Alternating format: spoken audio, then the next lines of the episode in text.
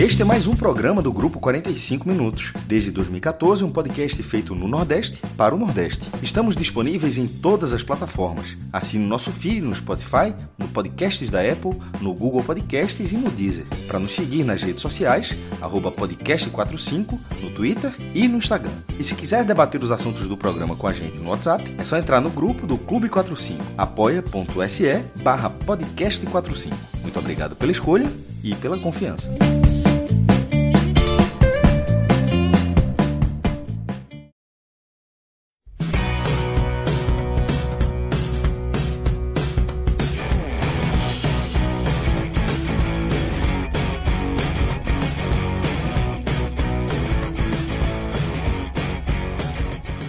Fala galera ligada aqui no podcast 45 minutos. Estamos começando aqui mais uma edição de um telecast, telecast da madrugada. Estamos aqui, são meia-noite e 43, já do dia 27 de outubro. É, eu sou Lucas Leozito, aqui com o Tiago Minhoca e com o Iago Mendes, além de Rafael Relógio e de Marcelo Filho, que estão nos bastidores aí, nos trabalhos técnicos desse programa, para a gente falar de mais uma derrota do Ceará na Série A do Campeonato Brasileiro. Essa era a mesma equipe que estava no último jogo. Estávamos nós três para falar da derrota é, contra o Atlético Goianiense. Projetamos esse jogo contra o Inter, um jogo é, de cara já complicado, né, Minhoca? E o Ceará acumula mais uma derrota, oitavo jogo sem vencer, é, quase fazendo dois meses aí, um mês e um mês e 17 dias sem conseguir uma vitória na Série A. E agora com chances de entrar na zona de rebaixamento já nessa rodada. Tem duas oportunidades, oportunidades assim, né? Amanhã a gente tem o Atlético Goianiense contra o São Paulo, um jogo fora de casa para o Atlético, uma situação mais complicada. Tem o Cuiabá recebendo o Havaí é, lá na Arena Pantanal, e aí uma chance maior até de, de vitória do Cuiabá para ultrapassar o Ceará e empurrar o Ceará para a zona de rebaixamento. Ceará que hoje, é, no Beira Rio, é, o Inter querendo vencer, pontuar para não deixar o Palmeiras ser campeão. O Ceará abre o placar num pênalti logo no início. Aquela síndrome do gol cedo demais, né? O torcedor tava assim, ih, rapaz, é. 1x0 logo com 4 minutos de jogo, vai dar bronca. E foi o que deu, né? O Inter martelou, martelou, é, pressionou muito logo, logo depois do gol. No primeiro tempo nem chegou a ter tantas chances. O Ceará até teve chances ali de contra-ataque, chute fora da é. área, um, um, chute divino, uma defesaça do, do Keila. Mas no segundo tempo, a roda girou e, o Inter aumentou a pressão, passou a ter mais chances e fez os dois gols que garantiram a vitória do Inter e mais uma derrota do Ceará Minhoca. Como é que você viu eh, esses 90 minutos lá no Beira Rio? Então, Lucas, a gente teve né, nesse, nesse confronto aí fora de casa, o Ceará novamente saindo derrotado por contextos que só, enfim, né, você vai meio que juntando ali tudo, todo o roteiro do rebaixamento, né, as coisas como vão se desenhando. Ceará está com muita cara de rebaixado, né? A, a derrota de hoje, Ceará que não tinha tomado nenhuma virada, pela primeira vez tomou uma virada, né? É, e curiosamente, como você citou, né? O fato aí do, digamos, entrando um pouco na partida, né? Claro que a gente vai abordar outras situações, até porque a gente vai analisar o que, é que acontece agora com o Ceará nessas quatro rodadas finais. Mas é, é eram ausências que o Ceará tinha, né? Olha que coisa, olha como as coisas no Ceará estão, né?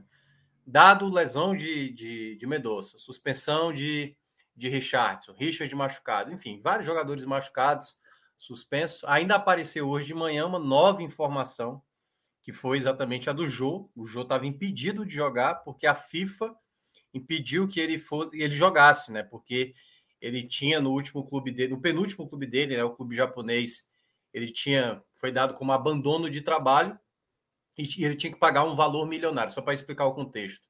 E aí, com esse pagamento que deveria ter sido feito, o Corinthians fez uma negociação com o clube japonês para pagar esse valor. Ele pagou uma parte desse valor e a outra parte que deveria ter sido paga, no caso, o Corinthians até chegou a pagar, porém não parece, não sei, por algum, de algum modo, não foi registrado esse pagamento e aí ficou impedido tanto do Corinthians contratar, mas tanto faz, o Corinthians não precisava contratar mais ninguém, né?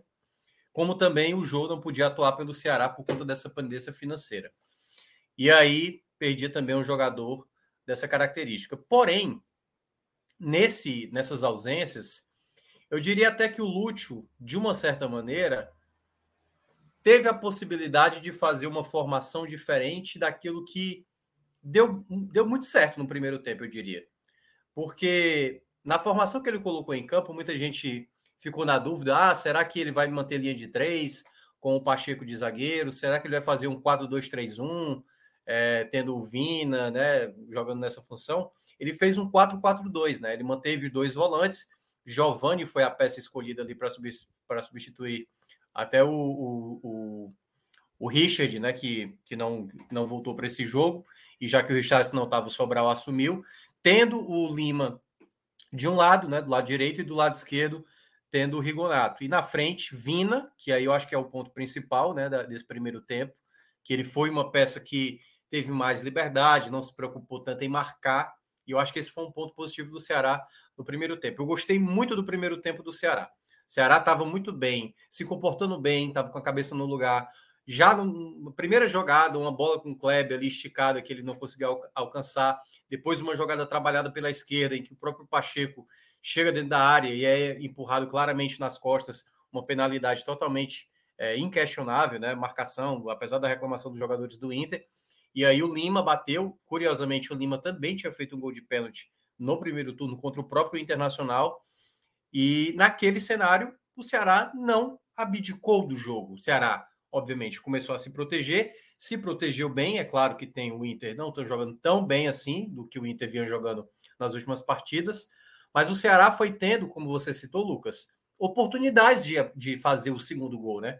Teve uma do Bruno Pacheco, que foi um chute diagonal para fora. Teve um chute do Nino de fora Foi da logo área. Logo na sequência, né? Seria assim, logo na sequência. No, gol, né? um minuto no ataque seguinte, é. bateu o centro, o Ceará recuperou a bola e aí o, o, Pacheco já fez a finalização ali na diagonal, quase fazendo 2 a 0. Aí teve uma chance com o Vina, né? Uma bola que ele pega de três dedos, uma, uma com o, o, próprio Nino Paraíba, que ele estava sem opção, tentou bater de fora da área, quase surpreende o Kehler, goleiro do, do, do Internacional.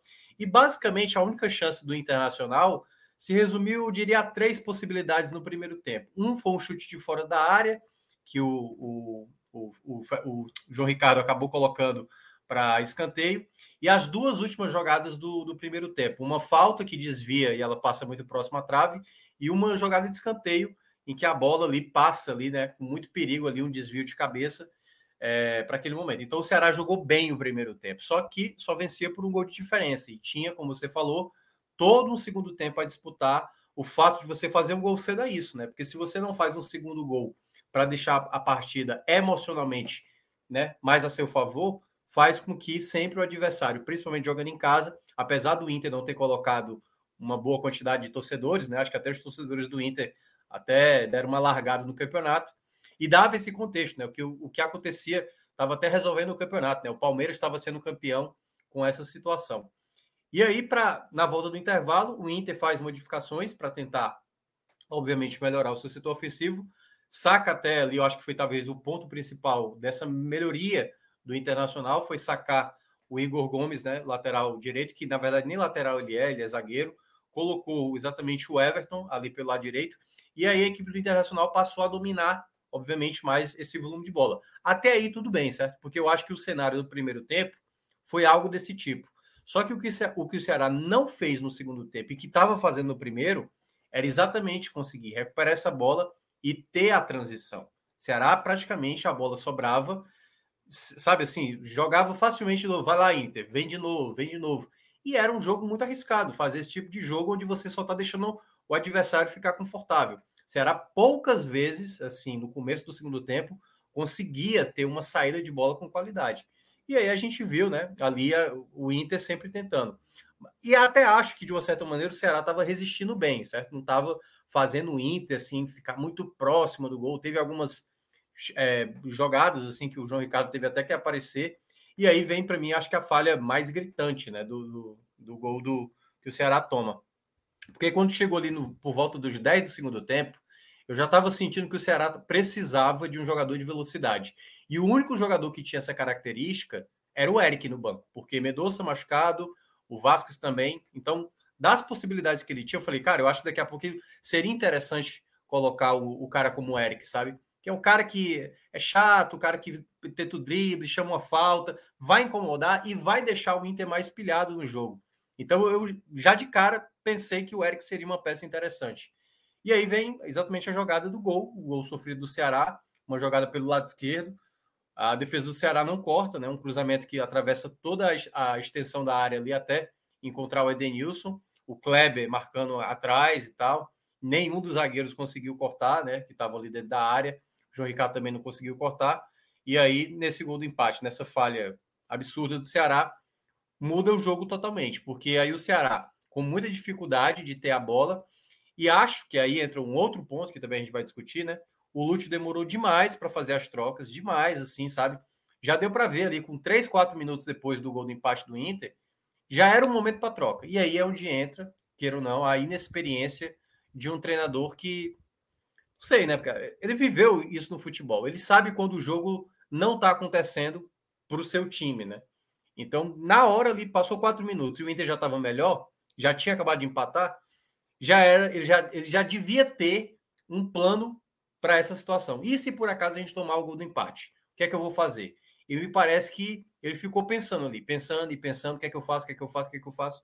E o Inter foi só dominando, dominando ali cada vez mais o jogo.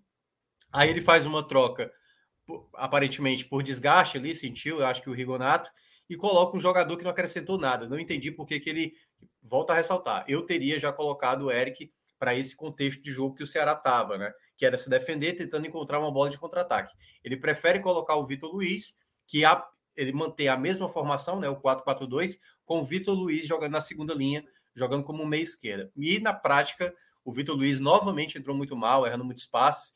E aí o Ceará foi dando ali alguns ataques de perigo, perdendo algumas jogadas de ataque, mas basicamente quem estava muito mais próximo de fazer realmente o gol era exatamente o Inter, que vem numa jogada de um pênalti, né? Que assim, eu não entendi a reclamação, apesar, né, aparentemente os jogadores do Ceará reclamaram de um empurrão que aconteceu antes da jogada do pênalti, porque não dá para contestar o pênalti. Claramente foi pênalti, assim.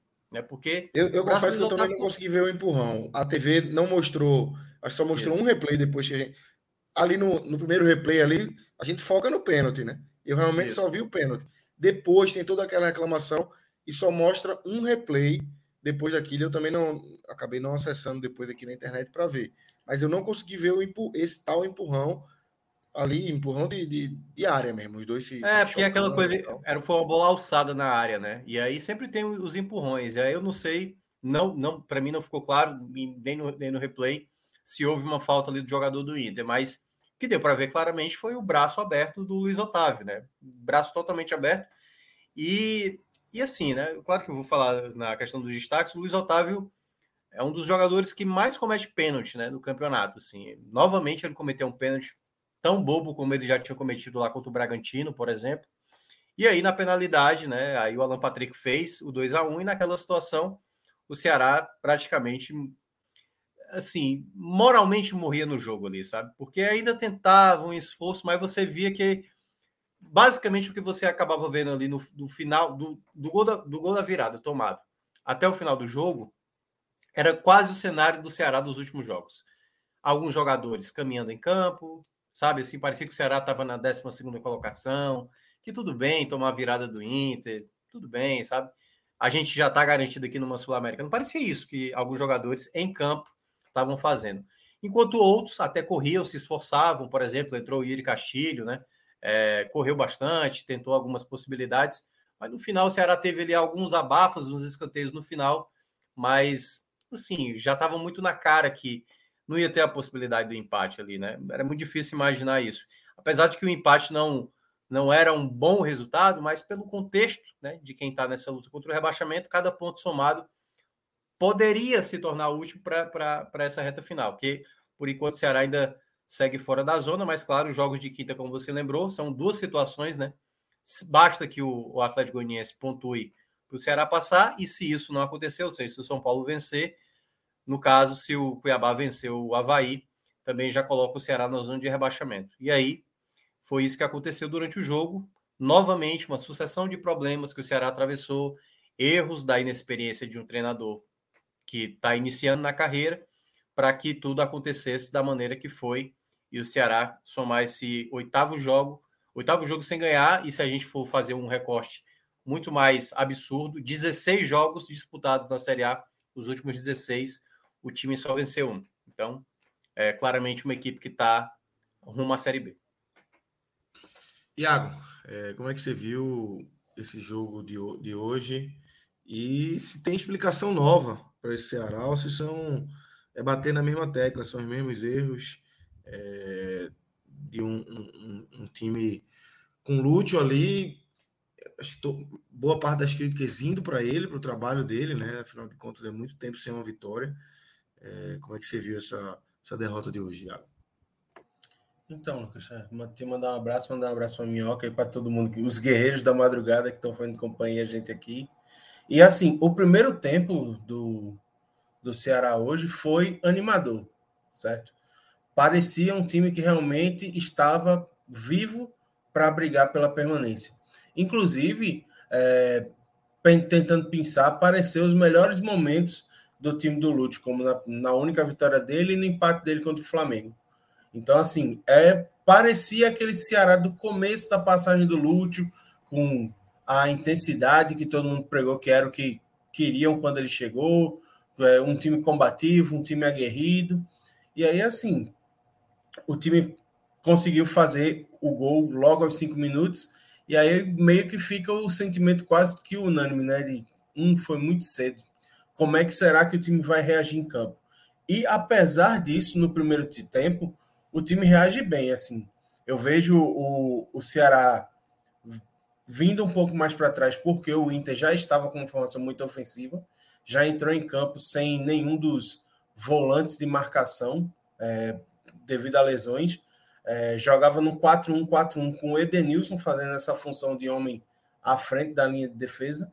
Então, era um time muito criativo, com muito potencial ofensivo, mas que tinha dificuldades na marcação. Então, norm, foi normal o Inter tentar apertar o Ceará no próprio campo, mas o Ceará não abdicou de jogar em nenhum momento e começou a aproveitar os contra-ataques, explorando as dificuldades de marcação no Inter. E aí foi, como o Minhoca bem citou, teve chance do Bruno Pacheco, teve chance do Nino, teve chance do Vina. E, assim, apesar de não ter feito gol, é, o Inter, de, é, o Ceará deu uma mensagem muito positiva no primeiro tempo contra o Inter.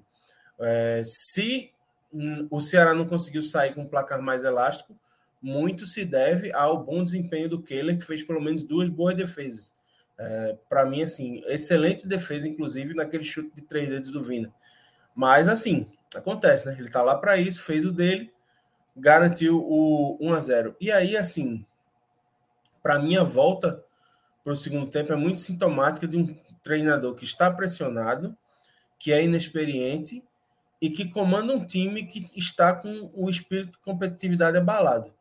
Porque, para além de já estar sendo dominado na posse de bola, pois o Inter tinha mais posse de bola, tentava ter mais volume de jogo, só que não conseguia agredir, o Ceará ele recua muito já no início do primeiro tempo.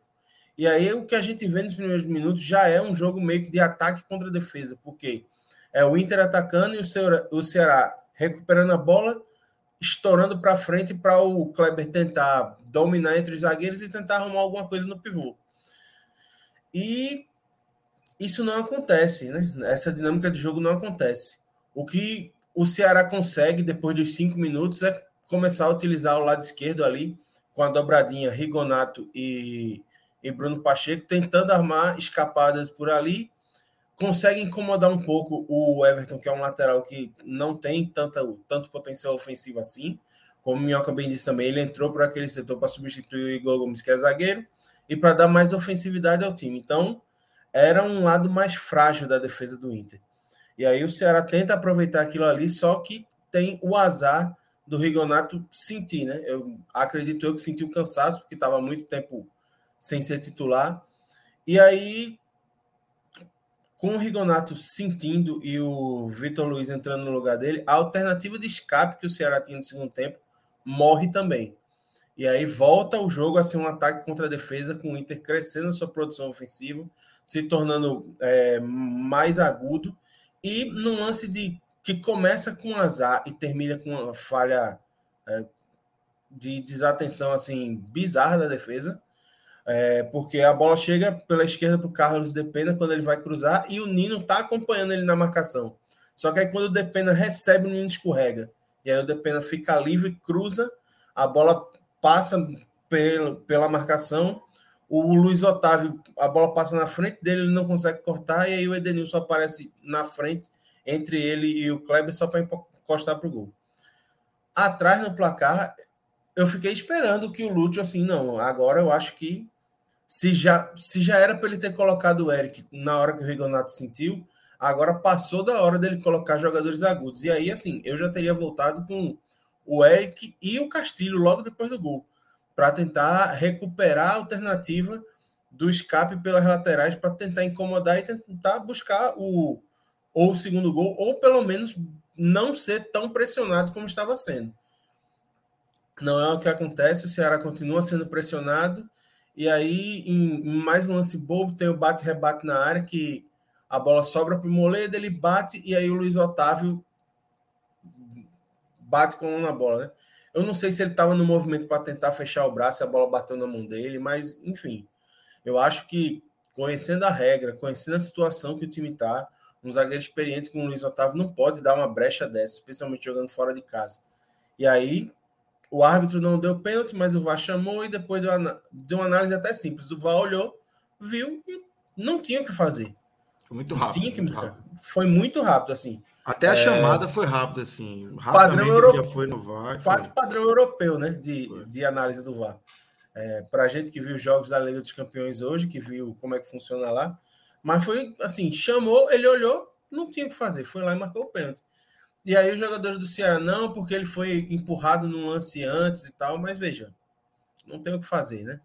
E aí o, o João Ricardo até vai muito bem para a bola, mas o Alan Patrick bate um, um pênalti alto e aí acaba é, dando números finais ao placar. E ali, com 30 do segundo tempo, o Ceará morreu no jogo, mesmo com, a, com o Lute fazendo alterações depois, colocando os, dois, os dois castilhos, né? o Guilherme e o Yuri que até entraram com vontade e tentando produzir alguma coisa, mas o resto do time já não conseguia mais empurrar a bola para o campo de ataque, permanecer lá e conseguir ser perigoso. Até teve uma bafa final nos últimos minutos, mas nada que justificasse a preocupação do, do técnico do Inter em perder o resultado. Então, assim, o que a gente vê, pelo menos a minha análise, é que foi um jogo de dois tempos muito distintos. A gente viu o Ceará dos primeiros três jogos do Lúcio, antes da pausa para a data FIFA. No primeiro tempo, o Ceará que a gente via, ah, se tiver esse desempenho, tem chance de escapar, vai brigar pela permanência. E no segundo tempo, a gente viu o Ceará que a gente vem comentando nos últimos seis, sete, oito jogos, que é o Ceará entregue em campo, que a gente não vê perspectiva de melhora e que entrar na zona de rebaixamento para não sair mais é apenas uma consequência do que vem sendo o trabalho de campo, tanto dos jogadores quanto do técnico que não consegue reagir em situações de adversidade, muito pela falta de experiência e muito parece por ter se tornado um passageiro do, do ambiente negativo que o clube vive. É isso. Minhoca, é, a gente já falou na, na. Qual foi o dia do jogo? Foi domingo, né? Foi do domingo. domingo contra o Atlético no domingo, na live do domingo, estávamos nós três, falamos um pouco sobre isso. Mas assim, eu acho que a, a cada rodada isso vai se agravando, a, o Ceará vai se afundando mais e é, os holofotes vão ficando cada vez mais em Lúcio Gonzalez, né? É, é. é um desempenho pífio demais, muito ruim, muito ruim. É, que, assim, para mim, insustentável. É, realmente eu não sei o que é que sustenta Lúcio Gonzalez. Eu até entendi do jogo passado para isso, pô, já estava fora, talvez a logística, enfim. Uhum. Mas para agora, o Ceará tem até segunda-feira aí, que é o jogo contra o Fluminense. A gente tá até de olho aqui no, no Twitter do Ceará, ver se tem alguma coisa, né, Minhoca? Mas eu acho que. É, até agora nada, né? Aliás, não tem nem o pessoal também aqui do jornal, né? Que no grupo do WhatsApp, até o pessoal também esperando sair a coletiva. Até agora nada de coletiva, e não sabemos se houve coletiva ou se não houve coletiva, porque já pode dar um indício de que talvez Isso. ele não continue, né? E já, Ninguém tá, sabe que... e já tá tarde, né? Assim, é, exatamente. Menos, é... Tirando pelos clubes às, daqui. Às vezes demora, às vezes demora mesmo. É, demora exato. muito, você tem um. Um mas é tem porque uma, uma, algumas vezes o, o, pessoal que prepara né, esse material tá sem internet, deixa para chegar no hotel para disponibilizar para a imprensa. Acontece, uhum. vez ou outra, uma situação dessa também. Mas o, a grande questão do, do Lúcio, Lucas, é porque é uma situação que muita gente imaginava isso, né? Acho que parte da torcida do Ceará chegou até, não diria se animar, tipo assim, dar um voto de esperança, porque, pô, o cara foi vitorioso por onde passou, como jogador, né? Não como técnico.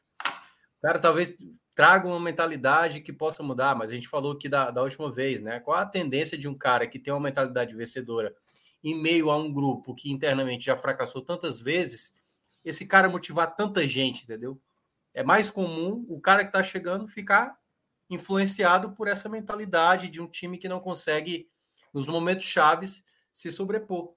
Então, eu acho que essa questão do, do Lúcio Gonzalez, para mim, já estava insustentável desde a, da, daquele empate contra o Cuiabá, como a gente também falou aqui na, na última live, né? Por conta do, do incidente que aconteceu na Arena Castelão, daquela confusão que aconteceu, esse assunto ficou meio jogado de lado, né? E por isso, acho que o Ceará já poderia ter feito esse desligamento do, do técnico, que eh, Lucas, eu, eu falei isso, cara, no, na época quando estava sendo sondado, né? Eu falei, cara, não faz sentido algum fazer esse tipo de movimento, sabe?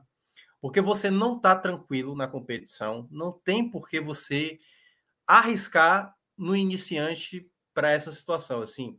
Cara, nem o mais treinador promissor, assim, o cara talentoso que é tende a acertar tudo logo de cara, entendeu?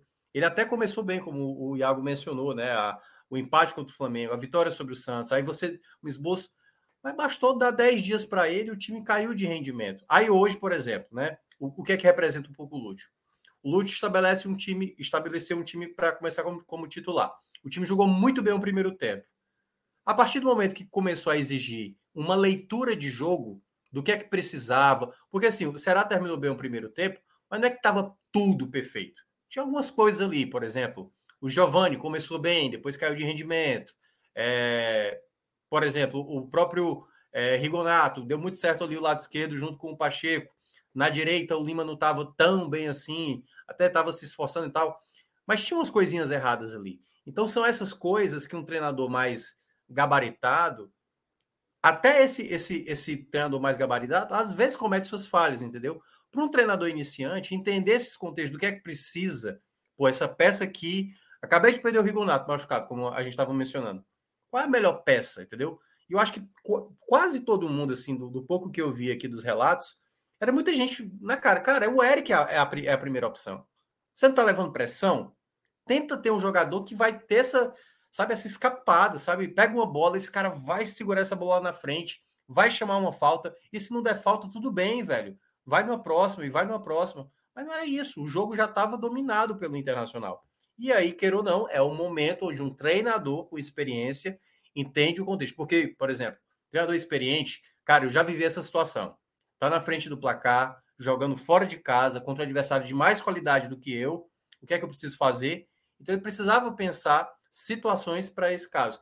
E, ao mesmo tempo, analisar o momento de cada jogador. O Vitor Luiz não vem bem há muito tempo. E ele insiste no Vitor Luiz. Era o mesmo caso do Richardson, o mesmo caso do Richard, que ele vai ia dando sequência, o cara errando e ele vai dando sequência. Então, se, de, se desprender de certas situações para um treinador desse tipo, já, já não é comum em técnicos, né? Eu vi a live lá do. Na, na segunda-feira a gente fez a live aqui, o do Raiz, e o, e o Cássio e o Fred mencionando do Claudinei no esporte, né? De que, pô, todo, todo clube é, tem um treinador teimoso. O próprio Voivoda fazendo sucesso no Fortaleza, torcida do Fortaleza também fica indignada por certas escolhas que o Voivoda faz. Mas mesmo assim, é entender o contexto da partida, é entender o que o jogo pedia. E ele terminou o jogo sem colocar o Eric dentro de campo, assim. Me parece muito absurdo uma, uma situação como essa. O cenário indicava para essa situação e ele em nenhum momento pensou nessa possibilidade. E aí eu acho que para ele deu deu assim, total assim a, a, o momento mesmo de continuar no Ceará, sabe? O desempenho muito fraco, Agora ele somou a quinta derrota dele com mais quatro empates e apenas uma vitória. E nessa sequência, praticamente, né? Para quem chegava, que dizia que tinha capacidade de colocar o Ceará numa briga para Libertadores, ele está conseguindo fazer o Ceará realmente ir para a Série B. Assim, é bem o contrário do que ele disse que seria capaz, e principalmente da maneira como o próprio presidente do clube, Robson de Castro, chegou a falar e me lembrou muito 2019, quando Adilson, o Adilson Batista estava aqui, que ele falou: Olha, muita gente me recomendou esse nome, na época era o Adilson Batista, e ele usou o mesmo tipo de justificativa. Se você olha a entrevista de apresentação do, do Adilson Batista e o porquê, porque assim, e ainda tem um outro detalhe, olha, olha a gravidade da coisa. Quando o, o Lute foi apresentado, tinha ninguém do lado, né? Era só o Lute sentado numa mesa, com cadeiras vazias do lado. Cara, isso aí é, é, é o símbolo exatamente. É a solução, de... né? É, é tipo assim, vai lá, meu amigo, vai, resolve aí sozinho aí o problema, entendeu? Porque não tinha nem respaldo da, da diretoria, da, da presidência, para sentar ali do lado. O próprio presidente, por exemplo, veio a público recentemente, muito mais por conta dos incidentes da Arena Castelão, do que propriamente para falar do clube, né? Nem para fazer uma comunicação no próprio perfil do clube, tentar conversar, né? Foi assim, porque durante todo esse tempo não conversou com, com os torcedores. Então, tudo isso que o Ceará está passando, e o Lúcio, na verdade, Lucas, ele nem é, é o principal culpado, mas ele é um dos culpados para esse momento. Porque um treinador inexperiente é a mesma coisa. Eu vou botar minha sobrinha de cinco anos para tomar de conta da minha outra sobrinha de três, dentro de casa sozinha. Se der algum problema, a, a responsabilidade é minha de deixar uma criança que não tem a menor condição de cuidar de uma outra menor, entendeu? Então, a responsabilidade maior não é do Lúcio Gonzalez, embora né, ele tenha sido responsável pelo desempenho, né, por certas escolhas que o time atravessou nas últimas partidas. E tem um detalhe, só para fechar, o Ceará tomou 36 gols nessa série, nessa série A. Um terço deles foi exatamente sob o comando do Lúcio. Apenas um jogo em que o Ceará não foi vazado, que foi contra o Atlético Mineiro, que, apesar do Ceará ter jogado bem defensivamente, o Atlético Mineiro chegou a ter chances reais de fazer gol, que acabou desperdiçando. Iago, pelo que você acompanha do Ceará, pelo que você acompanha de futebol, é, se não for o fim da linha para Lúcio, é, vai ser uma surpresa, né? Sem dúvida, Lucas. É assim. O momento da demissão, como o Minhoca bem disse, eu acho que ele foi felicíssimo. Era naquele jogo contra o Cuiabá. Assim, perder, perdeu é, a oportunidade de pontuar contra o adversário direto, só que ainda tem três confrontos diretos. Dá para tentar arrumar um, um pouco mais de gás tentar fazer os nove pontos contra Atlético, Havaí e Juventude, chegar aos 43, 42 e tentar escapar. Só que para isso precisa de um ânimo novo, porque a gente vê que o time já não rende com ele. O que houve a inversão da proposta do Robinson e Castro quando disse que estava negociando com o Lúcio. Ele queria um treinador que contaminasse o elenco e que desse um novo ânimo. Parece que o, o clima ruim impregnado dos fracassos do elenco tirou o ânimo do Lúcio. E aí, quando você pega um cara que está desanimado e que é inexperiente, é a receita ideal para o fracasso. E aí eu fui buscar aqui, é, o Lúcio, hoje, ele já sacramenta a pior sequência do Ceará na competição. O Ceará com Marquinhos Santos tinha chegado a sete jogos sem vencer. O Lúcio já chega a oito. E aí, assim, são sete pontos é, em 10 jogos, numa fase muito crítica da competição. Todo mundo pontuou, todo mundo avançou e o Ceará ficou parado. E é por isso que o Ceará vem despencando. E ele só não entra na zona de rebaixamento há algumas rodadas por conta da incompetência dos adversários. Só que eu acho que dessa vez não vai ter como contar com a incompetência dos adversários. E aí, assim, vai ser ultrapassado. Se for ultrapassado pelos dois clubes, são dois clubes que já não têm mais confronto direto, porque o Ceará perdeu do Atlético Goianiense e perdeu a chance de vencer o Cuiabá jogando em casa. Então, assim, vai terminar a rodada a quatro jogos de terminar o campeonato, em, podendo estar em 18º lugar, certo? Sem poder de reação, sem poder contratar ninguém, com um elenco já praticamente entregue, porque é o que a gente vê durante os jogos do Ceará e repete, repete, repete, é que assim, o Ceará toma um gol, parece que fica entregue em campo. E quando toma a virada num jogo como foi hoje, que Minhoca disse que foi a primeira vez, mas assim, quando toma o gol e tá atrás no placar, parece que os jogadores desistem, assim, ah, nada dá certo, vamos, vamos deixar como tá, não vamos fazer nada não. E aí, esse tipo de postura é uma postura de um time que parece que já aceitou o próprio destino e não está mais fazendo força nenhuma para tentar reverter esse rebaixamento que se aproxima cada vez mais. Então, assim, apesar de não ter nenhum grande nome no mercado, a possibilidade do Ceará aproveitar esses cinco dias que vai ter entre o jogo que acabou ontem e o jogo contra o Fluminense é muito real. E o problema é, se demorou tanto para conseguir contratar alguém e acertou no Lúcio, qual vai ser a possibilidade de ser assertivo e de garantir um cara que chegue aqui e nesses quatro jogos mude o patamar do time para tentar escapar do rebaixamento com essa diretoria que o Ceará tem, que é tá isolada, que não escuta torcedor e que está há tanto tempo é, tendo sequência de fracasso, fracasso e fracasso. É, é muito difícil acreditar que o Ceará vai conseguir mudar o seu panorama. É muito difícil acreditar que qualquer treinador que chegue não vai ser contaminado por esse ambiente ruim, por esse clima de desesperança que parece que tomou conta do, do Ceará. É muito difícil. Eu acho que a, eu não sei como é que vai ficar a atualização é, dos índices de rebaixamento para o Ceará ao final da rodada, mas eu acho que hoje, hoje com esse suspiro de esperança que deu no primeiro tempo e a volta aos velhos erros no segundo, eu acho que dá para praticamente cravar que o Ceará caiu. É, só só para complementar um detalhe também, Lucas, é o seguinte, né? Eu acho que não sei se eu falei aqui, é porque eu, desde domingo para cá já foram tantos programas e tantas lives que eu já participei, mas é, eu cheguei a citar, né, depois da, da última derrota, que o Ceará, sinceramente, é, sem o Lúcio, que eu, no caso, né, como eu já disse, já teria tirado, não traria mais nenhum treinador. Não traria mais, não, tem por que mais trazer um treinador para esse momento. Acho que nem a carta Lisca aí, que alguns possam se apegar. É, ah, tá por aí, né? É, escapou em 2015, escapou 2018. Eram contextos ali que tinha uma situação meio que, favore... que meio que favorecia, sabe assim, é, apesar do, do Lisca ter tido total mérito, viu, para tirar o Ceará das duas situações. Mas é porque o momento já não é mais para isso, eu diria, porque o próprio presidente do clube né, disse que vai tomar a decisão se continua ou não à frente do clube. No dia 14 de novembro, ele vai tomar essa decisão.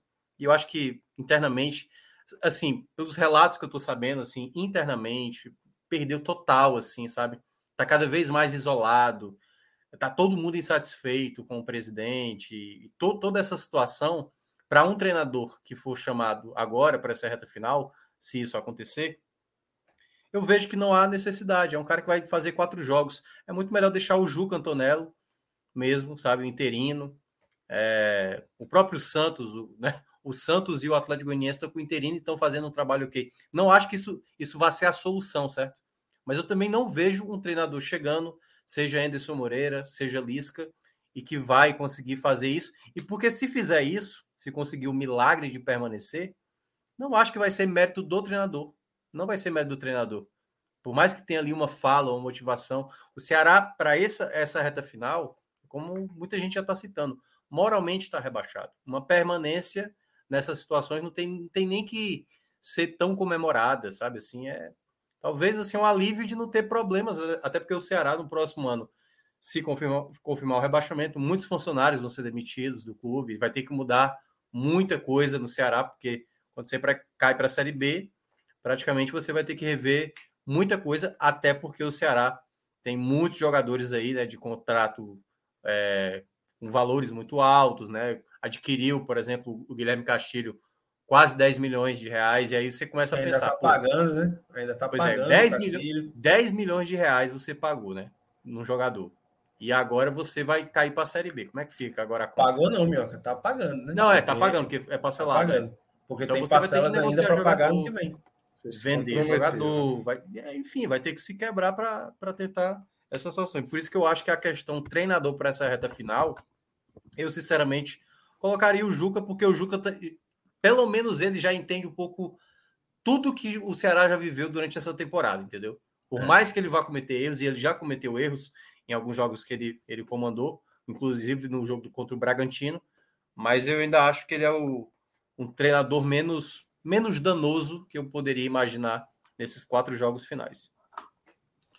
É isso, é isso. E próximo jogo, um, um jogo complicado, né? O Fluminense venceu hoje o, o Corinthians fora de é. casa, é. dois gols de casa. É os próximos, os próximos dois adversários. É, é Fluminense e Corinthians. O Fluminense logo na segunda, é. no, em Fortaleza, na verdade, né? Quer dizer, no Castelão, mas não necessariamente o julgamento é sexta-feira, ainda tem isso, né? Ainda tem toda essa questão aí envolvendo a parte jurídica, de mando de campo, de outras punições. É, na sexta-feira, né, Sexta-feira, é. Sexta-feira vai ter o julgamento. Isso, né? É. Que assim, diga, vamos lá, né? Se é para completar a merda completa, seria o Ceará, por exemplo, transformar um a um em 3 a 0 para o Cuiabá, né? Se o tribunal fosse. É, aí, eu acho que isso não vai acontecer. Eu acho improvável. Eu acho, eu acho assim, eu, eu também acho difícil. Mas como a nossa opinião em nada é, é a mesma total. coisa, né? Total, Mas, total. enfim, assim, eu, eu acho que a tendência é que ele vai dar só a punição de não vai ter torcida e deve pegar aí uns 8, 10 uhum. jogos e tal. Aí eu acho que é isso que vai acontecer, mas na sexta-feira aí o. É porque é aquela coisa, né, Iago? Tá acontecendo tanta coisa errada pro lado do Ceará. Esse negócio do Jô hoje, cara, foi inacreditável, cara. Quando eu vi, eu falei, não, não é possível, pô. O cara falando boca... do Japão. O cara nem tem mais vindo do. Corinthians.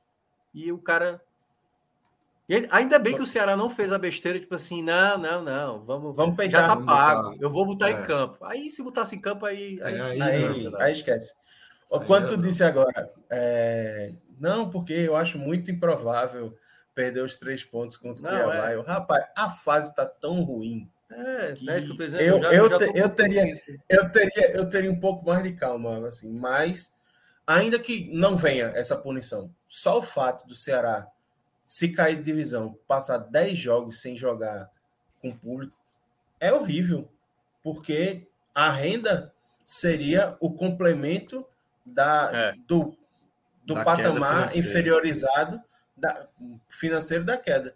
E aí você já perde 10 jogos, sei lá, 10 jogos seriam o quê? Um quarto da temporada em casa? É, é muito complicado, é muito difícil. Não, é, meia, é meia série B, pô. É, não, mas aí é, é como. Não, mas acho que alguns não sabe... sendo pagos agora, né? É, alguns vão ser pagos agora, possivelmente alguns podem ser pagos na Copa do Nordeste, porque também é competição sempre EF, Copa do Brasil. Acho que vai pegaria, sei lá, sendo otimista, dois ou três jogos, se pegar os 10. É. Seriam os 10, e aí. Se mas Copa do Brasil for... não, mas Copa do Nordeste paga na. Porque Copa do Brasil é mata-mata. É, é não, eu, eu acho que Copa do Brasil paga, talvez não pague na Copa do Nordeste, porque eu acho que é, tem que ser caráter nacional. É? Acho que caráter regional não pega, não. Acho. Mas é só impressão. Eu vou, eu vou tentar. Eu vi, eu vi uma justificativa que, que a Copa do Brasil, por ser uma competição mata-mata, não pegaria. Pegaria a Copa do Nordeste por ter a fase de grupos, que é. Ah, então, enfim, é, mas também eu já não... não sei. Porque eu mas acho que aí... tem que ser do mesmo tipo de competição, né? Como é Série A, competição nacional, tem que ser uma competição. Acho, acho que é assim, mas não sei se o Iago tem mais informações. Vamos então, ver.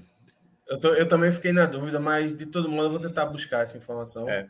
E, mas, mas, também tem outro ponto, viu, Iago, que também é bom destacar. É óbvio que o torcedor, quando um time cai para a Série B, a primeira coisa que não tem é engajamento de torcida. Né? Mesmo o Ceará, assim, o Ceará com problema, com crise, a galera reclamando, ainda mete 13, 14 mil no Castelão fácil.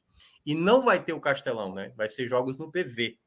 Então, possivelmente, jogo no PV, por conta que vai ter a reforma do gramado da Arena Castelão, quando terminar a temporada. E aí, esses primeiros jogos com o Campeonato Cearense, né, com Copa do Nordeste, vai ser jogos praticamente com o torcedor muito, muito, muito irritado. Muito irritado.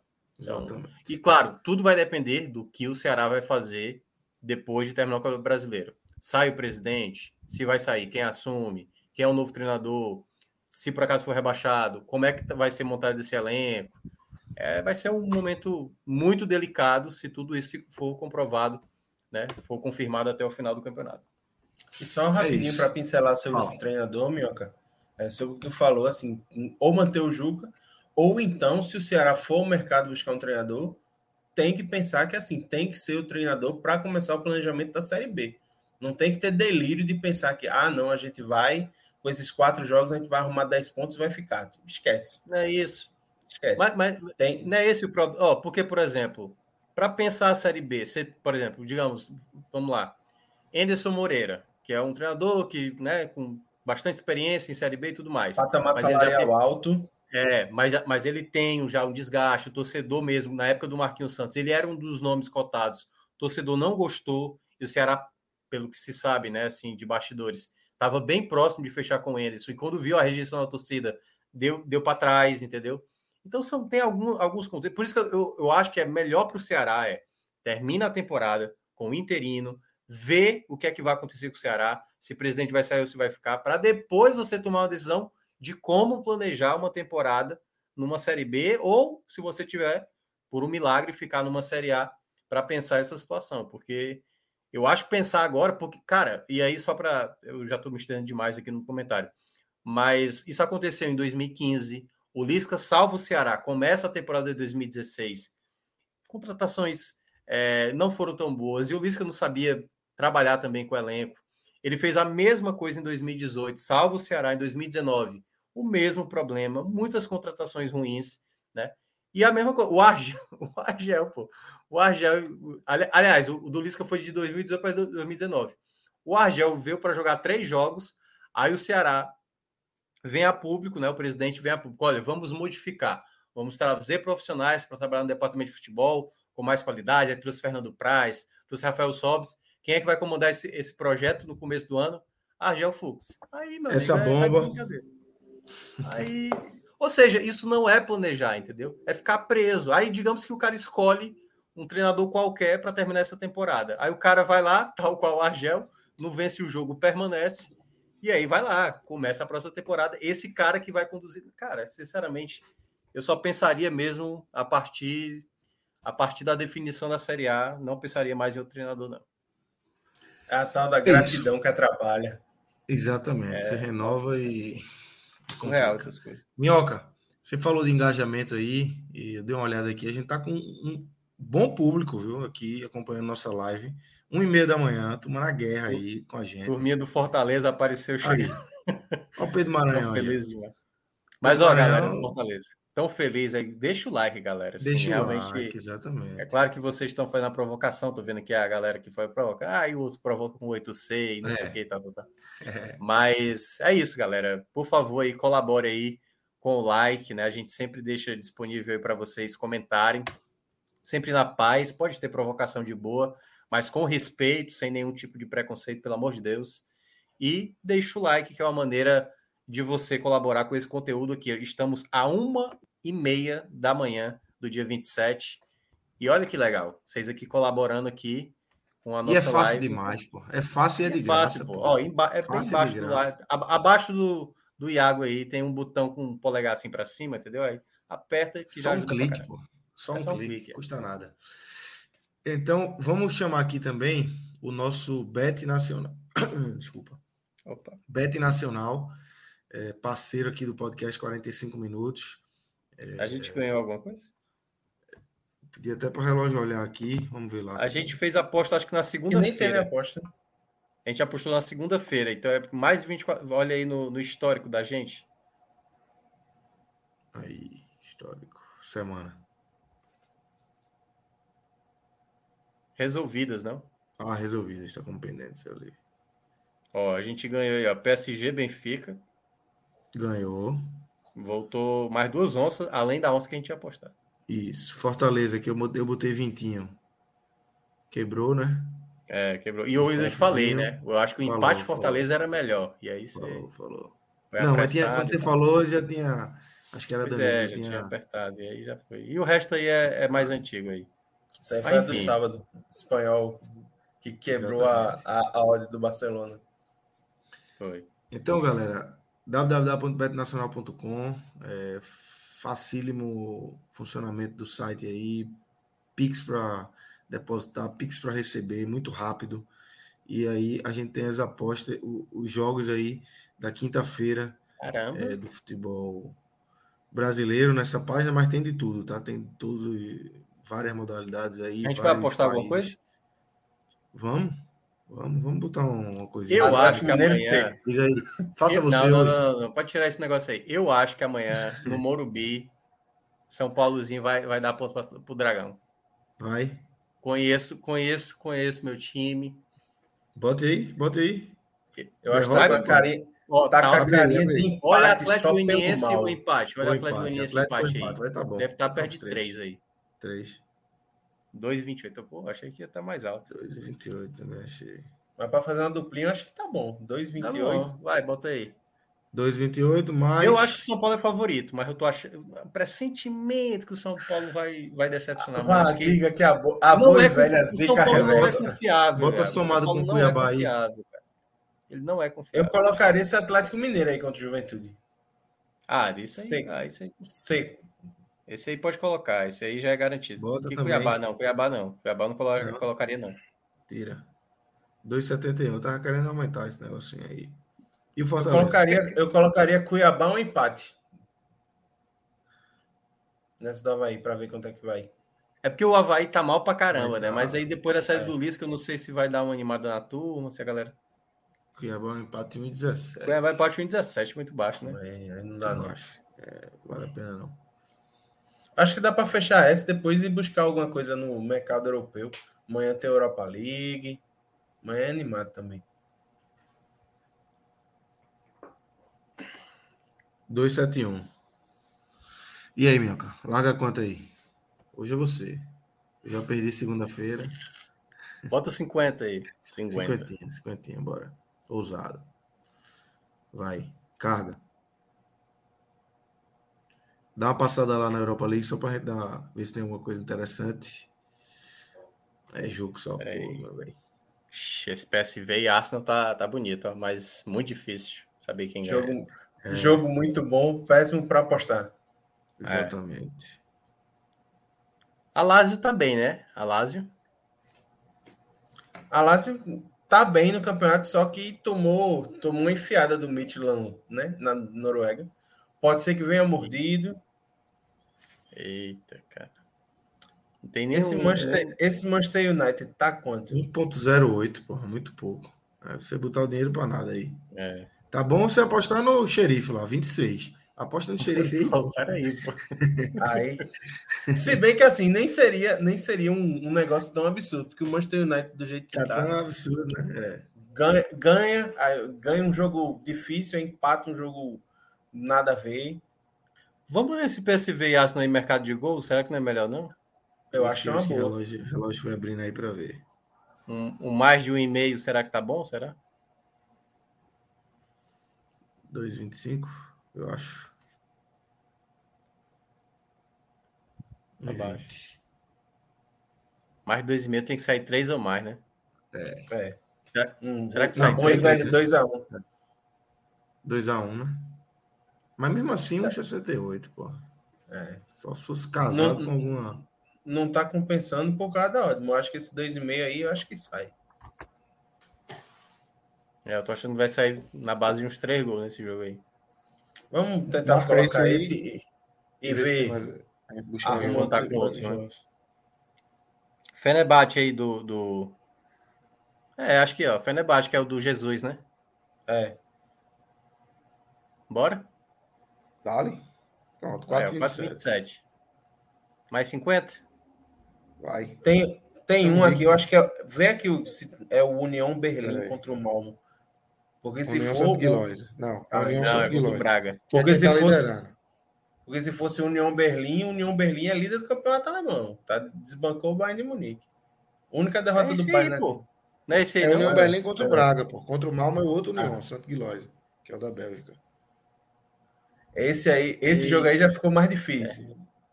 Especialmente porque é em Braga, né? Não, é em Berlim. Em Berlim. É em Berlim. Eu, eu, eu botaria uma coisinha nesse União Berlim aí. Travou agora. Então bota aí, junta aí com o União Berlim aí. Bota Pode aí, voltar aí. bota aí. Pode botar no limpo seco aí, pronto. Eita, 7,70 aí. Tá bonito. Ei, mas vai, vai botar mesmo uma onça? A onça vai vir gigante. Bota aí só bota pra. aí. Só pra- 385. Bota, bota. Bota. Dá-lhe. Pronto aí, ó. Eu, eu gosto que o Lucas ele é imprudente. Puxa, Vamos embora. Então, galera, acessem aí, Beto Nacional. É, se cadastrem, se não forem cadastrados, usem o código podcast 45 que ajuda aqui o nosso projeto. www.betnacional.com. Vamos embora, vamos seguir aqui, Minhoca, para envelopar essa derrota do Ceará, mais uma. É, com destaques, como é que você analisou aí individualmente os jogadores do Ceará hoje, é, durante esses 90 minutos no Beira Rio e mais uma derrota? Vamos lá, cara. É... Eu acho que o principal jogador do Ceará, né, na partida foi para mim o Bruno Pacheco. Acho que apoiou muito bem, né? Acho que foi o jogador que mais lutou. E eu até agora estou sem entender porque que ele saiu. Se ele saiu machucado, eu até entendo, mas se foi por opção técnica, para o Lima acho ter ficado. Cansaço. Acho que foi cansaço. Pois mesmo. é. Porque ele estava sendo o, melhor, o melhor do Ceará, assim, na soma geral, entre errando e acertando, ele foi o melhor jogador. E eu não consigo, eu, eu acho que ele deveria, enfim, se foi por cansaço, né, como o Iago está dizendo, então tudo bem, mas é, ele foi para mim o melhor jogador do Ceará na partida. Outro jogador também que foi bem na partida até o Ceará, é, digamos, tomar o gol do empate, depois tomar a virada, foi o Vina. Eu acho que o Vina no primeiro tempo foi muito bem. Era um Vina que fazia muito tempo que não, não jogava fazendo dentro de campo o que boa parte ele, ele fazia. Porque assim, ele foi o cara que abriu muita jogada, né? Deixou o Pacheco em, em, em boas condições muitas vezes, chutou de fora da área, chegou a, na jogada do Nino no primeiro tempo, foi ele que também acionou o Nino ali para dar o passe. Então ele estava sendo esse jogador com a liberdade que eu acho que é o máximo que o Vina hoje pode acrescentar. O Vina se jogar centralizado no meio não vai dar certo. E aí, é, com Lúcio ou sem Lúcio, eu pensaria fazendo jogos finais Vina e mais alguém. Vina e Jô, Vina e Medoça. Se for Vina, Medoça e, e Jô, já não acho que vai dar certo.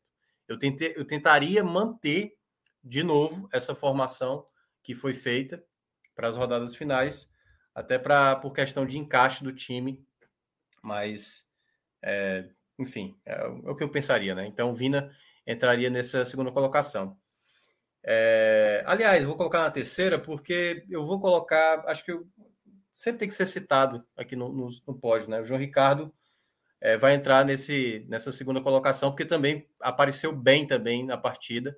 Acho até que, no geral, no primeiro tempo foi exigido ali uma vez, mas e no segundo tempo foi exigido Fez uma um ótima defesa mais. no segundo tempo. Um é, chute ali aqui, no tempo foi de novo fundamental. E é, digamos assim, se tem, se tem alguma coisa que ainda pode colocar o Ceará né, como permanência na Série A, João Ricardo é essa peça. João Ricardo é esse jogador.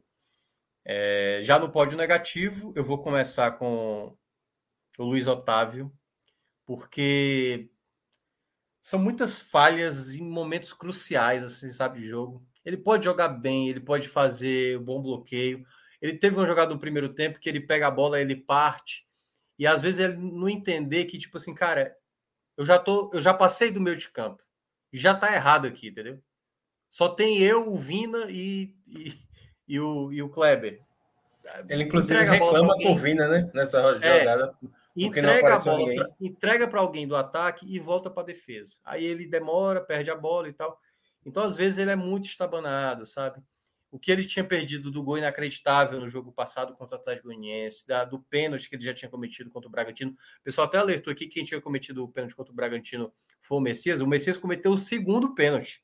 Tinha tido um pênalti no primeiro tempo e que foi o próprio Luiz Otávio que tinha cometido. E ele tinha cometido uma falta que aparentemente né, tinha sido um pênalti contra o São Paulo, que depois se tornou uma falta de fora da área, da maneira que ele entrou também, de maneira alucinada. Foi expulso já. E hoje, assim, de maneira. Os dois gols ele esteve envolvido, né? O primeiro, que a bola passa ali próximo a ele, e esse segundo, que ele, de maneira totalmente irresponsável, abre um braço totalmente aberto ali sabendo que a bola podia ser chutada e aí comprometeu. Acho que já deu para ele. Sinceramente, eu apostaria muito mais no Marcos Vitor nessa reta final. E assim, o garoto pode errar à vontade, que, enfim, a próxima temporada é que vai exigir muito mais. Acho que o Luiz Otávio já está no fechamento de ciclo e eu acho muito deprimente por tudo que ele já viveu com a camisa do Ceará. Para mim, é o principal nome desse elenco do Ceará, né, dos jogadores que já entregaram desde a época que o Luiz Otávio entregou, já chegou no Ceará, é, mas o momento dele é muito, muito fim de ciclo. Um outro nome que eu vou colocar também é Vitor Luiz, né? Que eu vou colocar. A entrada dele acho que atrapalhou muito o Ceará, não deu nenhum tipo de qualidade. E é um jogador que é muito estabanado, muito estabanado, errando muito passe. Tá vivendo o seu pior momento, assim, de confiança, assim, sabe? Eu nunca achei o Vitor Luiz um grande jogador. E eu tive que queimar minha língua no começo da temporada, porque ele estava jogando bem no começo da temporada. Até na metade ali, chegou a jogar de volante com o próprio Dorival Júnior em alguns momentos, no jogo contra o Flamengo, no, no, no Castelão.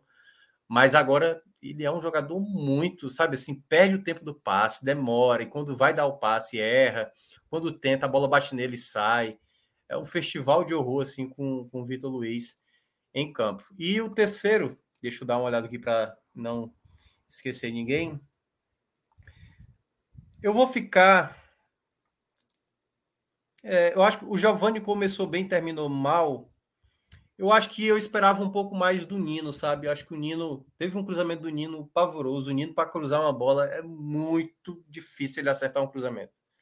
Pelo amor de Deus, assim. Mas eu acho que no final, eu acho que eu vou ficar com o Giovanni. Vai, vou ficar com o Giovanni, porque eu acho que ele começou bem e depois o jogo não era para ele, assim. Claramente já estava amarelado. Eu já teria sacado ele ali antes e ficou até mais tempo do que eu teria colocado. Apesar do Nino ter jogado abaixo dos últimos jogos que jogou, vou ficar com o Giovani nessa terceira colocação. Vai lá, Iago. Aí, Iago, você. Então, é, o meu pódio vai ser bem parecido com o de Minhoca, tanto do bem quanto do mal.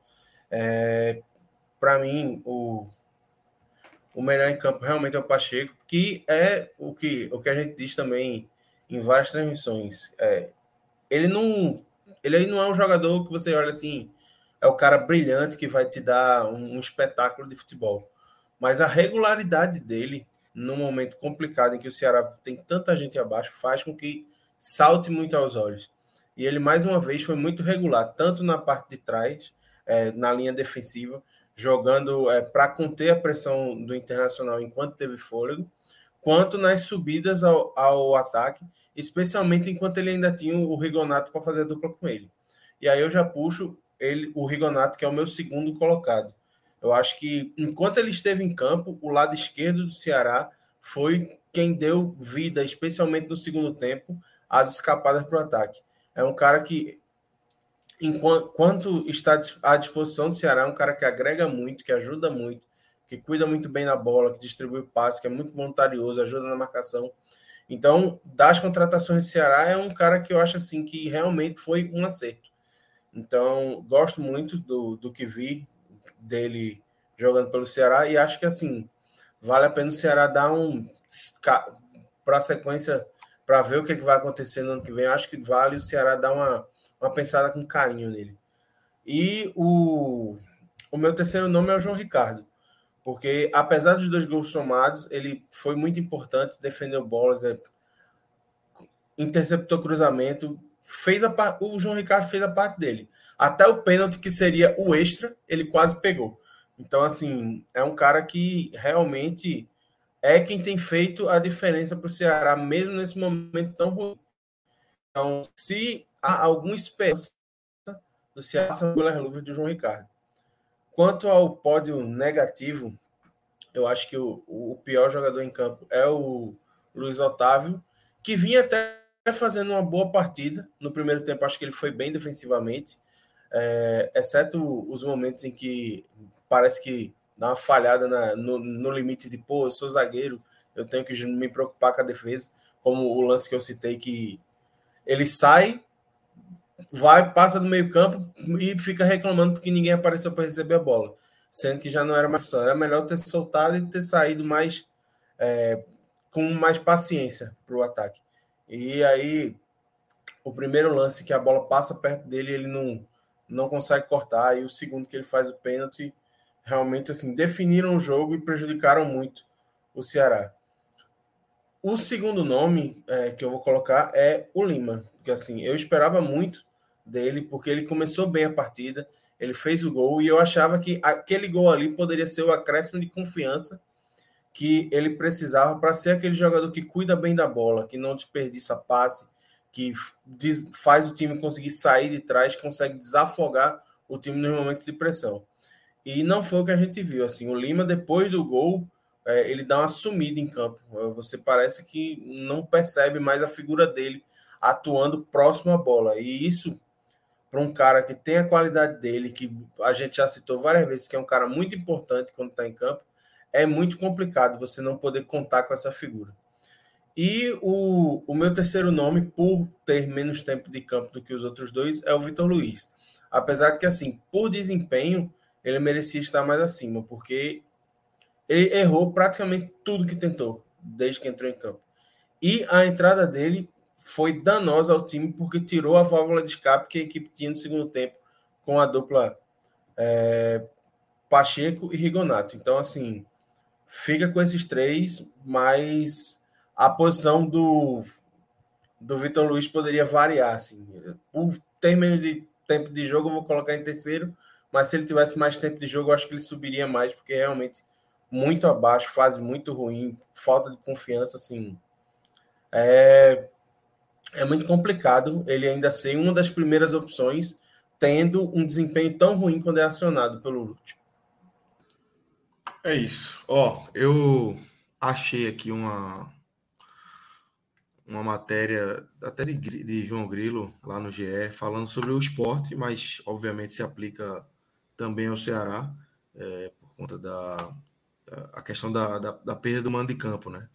E ele questionou a CBF, e a CBF mandou uma nota dizendo que é, se ao final da competição restar pendente penalidade de perda de mando de campo aplicado pelo STJD, seu cumprimento se dará necessariamente na primeira competição subsequente da mesma natureza a ser iniciada.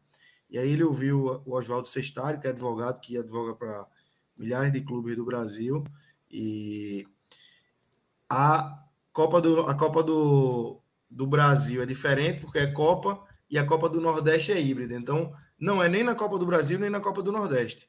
O entendimento de Sestário e da CBF é de que o, o cumprimento da pena tem que ser no campeonato igual. Então seria na Série B. Campeonato nacional e de pontos corridos. Isso, Ou seja, o prejuízo corridos. é muito maior se o, se o Ceará for punido do que todo mundo pensava. Exatamente. É. Ceará, que deve poder acontecer com o esporte, né? Vai, vão ser punidos. Resta saber a quantidade de jogos e até esse cumprimento, a força que esses dois clubes vão ter para minimizar reverter, esses né? danos, diminuir pelo menos. Grêmio, diminuir como aconteceu com o Santos, como acontece normalmente no futebol brasileiro, né? Mas é, alguma punição vai ter e vai ser cumprida na, no Campeonato Brasileiro do ano que vem, Sport na Série B e o, o Ceará ainda brigando aí entre Série A e Série B do Campeonato Brasileiro. Então, galera, Minhoca, valeu, valeu, Iago, Relógio e Marcelo estão aí, todo mundo que está acompanhando a gente até aqui, é, 10 para as 2 da manhã, a gente aqui com um bom público. Lembrando para vocês aí do nosso calendário, amanhã tem expediente duplo aí. Temos o é. telecast do jogo do Fortaleza é, contra o Coritiba e temos também o Agamenon é, dos debates aí é, dos governos estaduais. Aí está resolvido, né, Minhoca? Não tem é, é aqui já tá debate, tá a eleição foi resolvida aí vai turno. Ter. Mas aqui em Pernambuco e também na Bahia nós teremos é, tem, estamos tendo o segundo turno e teremos debate amanhã aí. Então, teremos essa, esse misto aí de telecast mais Agamenon na quinta-feira. Promete ser mais uma madrugada agitada aqui no podcast 45 minutos. Valeu, galera. Grande abraço. Até a próxima.